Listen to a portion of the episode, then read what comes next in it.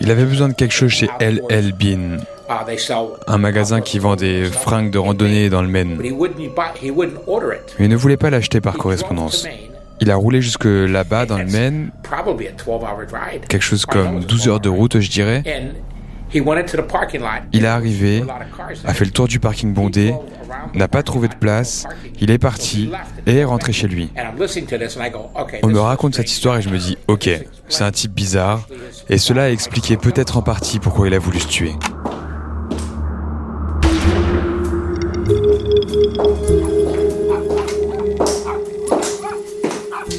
Histoire criminelle d'Amérique.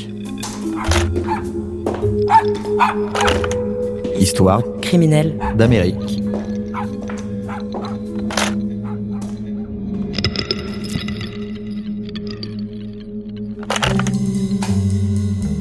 Donc là, Thibaut, on vient d'écouter le policier Tom Doyle nous raconter une anecdote étonnante sur Joseph Chandler, cet homme retrouvé suicidé chez lui dans l'Ohio et dont on a découvert qu'il cachait une autre identité. Ce Tom Doyle a fait partie de tes interlocuteurs privilégiés pour ton livre. Euh, quelles ont été tes premières démarches au moment de te lancer dans cette enquête? Effectivement, c'est une affaire qui a été assez peu couverte. Euh, il y a un article qui m'a permis d'enclencher un peu la machine, c'est l'article de James, euh, ce journaliste euh, qui m'a tuyauté, si je puis dire.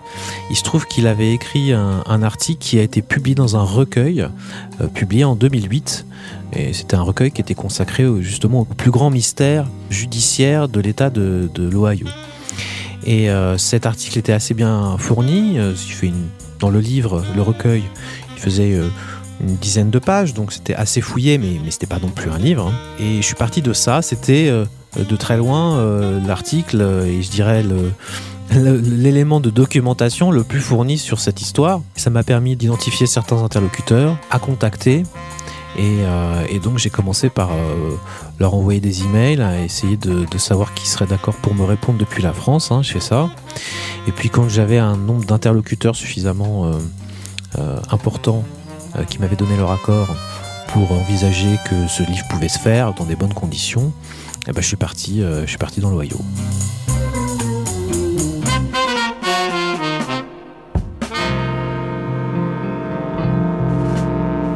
La particularité de mon enquête, c'est qu'elle concerne une affaire en cours. Et donc le défi pour moi, c'était euh, d'essayer de convaincre un certain nombre de, mes interlocuteurs euh, sur place d'avoir accès à ce dossier envers et contre les règlements et la loi américaine qui normalement euh, interdit l'accès aux journalistes.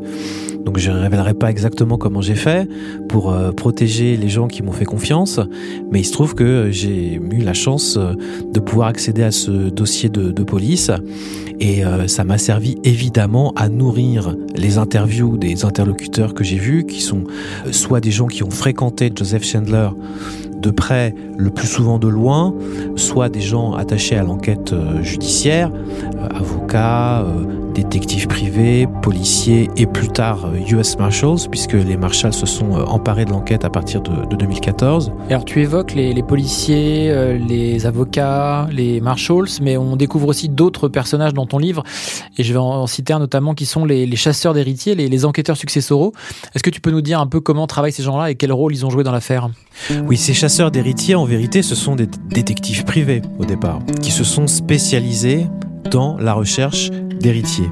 Alors comment ça se passe?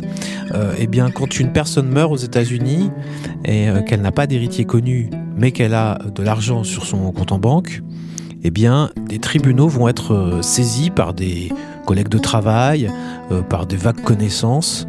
Et ces tribunaux, on les appelle les tribunaux des successions. Et donc ce tribunal, il va, dans un premier temps, publier dans des annonces légales l'ouverture d'une procédure donc au nom d'un défunt, et un appel à euh, des témoins ou à de la famille directement qui prendra connaissance de cette annonce légale et qui se manifestera.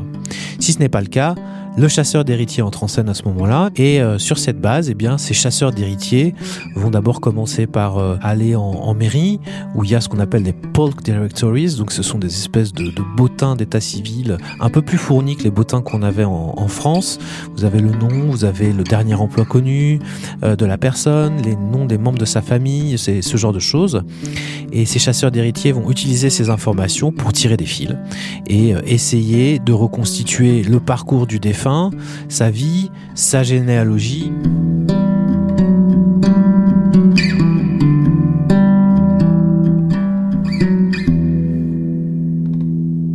Et alors là, quand on parle des policiers ou des détectives successoraux, on parle d'enquêteurs professionnels, mais c'est aussi une affaire qui a intéressé des enquêteurs amateurs, l'affaire Chandler, puisque on va pas révéler les théories ou les, interprétations qui circulent de sa vie, mais il y en a pas mal. Toi, comment tu t'es plongé là-dedans, je veux dire, sans, sans tomber dans le farfelu? Et ce qui finalement rejoint euh, notre discussion sur euh, Xavier Dupont de Ligonnès, qui lui aussi suscite beaucoup de théories euh, en ligne. Il y a un site internet qui existe aux États-Unis, qui est aussi accessible en France, mais qui est uniquement en anglais, qui s'appelle Reddit. Et Reddit, c'est un espèce de, de, de site euh, réseau social, mais euh, euh, sous forme de, de forum, de, questions et de réponses, où des gens lancent des débats, se répondent, etc. Et c'est le royaume Reddit de ce qu'on appelle les web sleuths. ça veut dire littéralement les limiers du web. Et donc ce sont des gens, des citoyens ordinaires qui décortiquent les dossiers médiatiques de, préférence non résolus et qui tentent de faire progresser l'enquête en compilant toutes les infos qu'ils trouvent sur le web et en tentant d'exploiter des petits bouts de fil qui ont été peu ou, mal exploités par euh, les enquêteurs officiels, euh, si je puis dire. Et donc, euh, en faisant ce travail-là, la plupart du temps, ces cyber-enquêteurs, ils vont relier entre eux des éléments de l'affaire qui n'ont pas forcément de lien logique ou qui n'en ont pas eu au moment où les enquêteurs officiels s'en sont emparés pour échaffer bah, toutes sortes de théories. Alors évidemment, en ce qui concerne Joseph Chandler, et pour le citer que les, plus triviales, il y a eu l'idée qu'il pouvait être un nazi en fuite, puisqu'il était d'une discrétion euh, extrême. Il y a des gens qui ont pensé qu'il pouvait être un membre de la CIA en rupture avec euh, l'agence. Euh, et puis, il y a aussi une théorie selon laquelle il pouvait être un chef mafieux. Thibaut, comment s'est passé ton, arrivée sur le terrain? Est-ce que les portes se sont ouvertes facilement face à tes interlocuteurs ou est-ce qu'au contraire il a fallu parfois, on va dire, contourner pour rentrer? La plupart des interlocuteurs, pour pas dire presque tous, m'ont accueilli avec beaucoup de chaleur. Le Midwest est connu pour être une région euh, avec des gens très accueillants, mais euh, il y a quand même eu un, moment un peu chaud. Euh, il y a un des interlocuteurs que je suis allé voir directement chez lui. J'avais récupéré son adresse. Et plutôt que de lui téléphoner, je me suis dit que j'allais, j'allais sonner à sa porte. C'était euh, l'intendant de la résidence Dover où le corps de Joseph Chandler a été retrouvé. Et je me suis pointé euh, chez lui, euh, une grande propriété dans la région viticole du nord de l'Ohio, une région très verte, vraiment splendide. Et la maison de cet homme était sur un, au milieu d'un terrain immense et le portail était ouvert. Et euh, donc euh, j'ai commencé par euh, aller sur sa propriété. J'ai monté le chemin qui, menait jusqu'à jusqu'à sa maison. J'ai tapé à la porte, il n'y a pas eu de réponse. Et donc j'ai fait demi-tour et puis je l'ai attendu devant le portail en pensant qu'il était peut-être parti faire une course. Et puis au bout de quelques minutes, j'ai vu un homme sur une tondeuse à gazon euh, à moteur euh, arriver de derrière la propriété puis se diriger lentement vers moi. Et il m'a demandé euh, de manière je dirais assez directive de déposer ma veste au sol de déposer mon sac à dos au sol ouvert et de montrer mes mains. Et moi j'essayais de lui de le rassurer et il me disait don't say don't say a word ne dis rien show me your hands de manière un peu menaçante. Et j'ai levé les mains en l'air et je me suis présenté dans cette posture assez euh, originale, atypique. Mais on a quand même parlé 2-3 minutes durant cet échange avec moi euh, les mains en l'air et lui assez nerveux sur sa tondeuse à gazon. Et le fait est que quand j'ai commencé à me présenter, j'ai repéré que sur son t-shirt, sur son polo, se trouvait l'insigne du club de chasse, de la fédération de chasse de l'Ohio. Et donc j'ai eu un petit peu peur qu'il cache derrière une arme à feu, derrière lui, dans son dos. Mais c'était pas le cas. Et euh, à la fin de notre conversation qui s'est révélée assez cordiale finalement, on a pris rendez-vous pour, euh, pour une interview. Il n'avait pas le temps de me recevoir à ce moment-là. Et il m'a dit heureusement que tu n'es pas venu taper à ma porte, euh, parce que si ça avait été le cas, je pense que je t'aurais tiré dessus. Les enquêteurs, amateurs ou professionnels, qui se sont intéressés à l'affaire Chandler ont notamment nourri leur curiosité des photos des objets, a priori banals, retrouvés pas loin du cadavre. Une montre, des lunettes, des manuels expliquant comment faire fortune.